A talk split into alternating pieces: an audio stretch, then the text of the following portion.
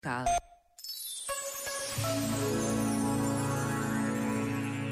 Sobre a escola e o que ela deve promover, escreveu Agostinho da Silva.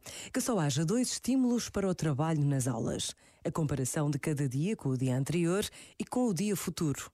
E o desejo de aumentar o valor, as possibilidades do grupo. Por eles se terá a confiança indispensável na capacidade de realizar e a marcha irresistível da seta para o alvo.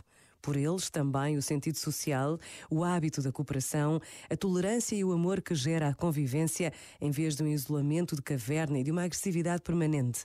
A vitória de uma ideia de paz sobre uma ideia de guerra.